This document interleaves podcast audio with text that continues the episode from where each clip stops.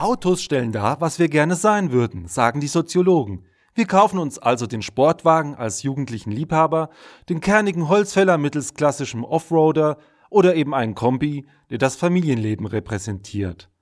Und wenn wir den Innenraum mit allerlei Nippes ausstatten, verwandeln wir ihn damit zum kleinen, behaglichen zweiten Wohnzimmer, das uns das Gefühl von Sicherheit gibt. Früher waren es noch Wackeldackel, ein Hut auf der Kofferraumablage, eine Klopapierrolle mit einer gestrickten Mütze oder eine Plastikblume. Heutzutage pimpen viele ihr Auto mit technischen Extras. Ein Navi, ein fetter Subwoofer, ein in der Mittelkonsole installierter DVD-Player. Wahre Persönlichkeitsprofile der Vorbesitzer lassen sich so beim Gebrauchtwagenkauf erstellen.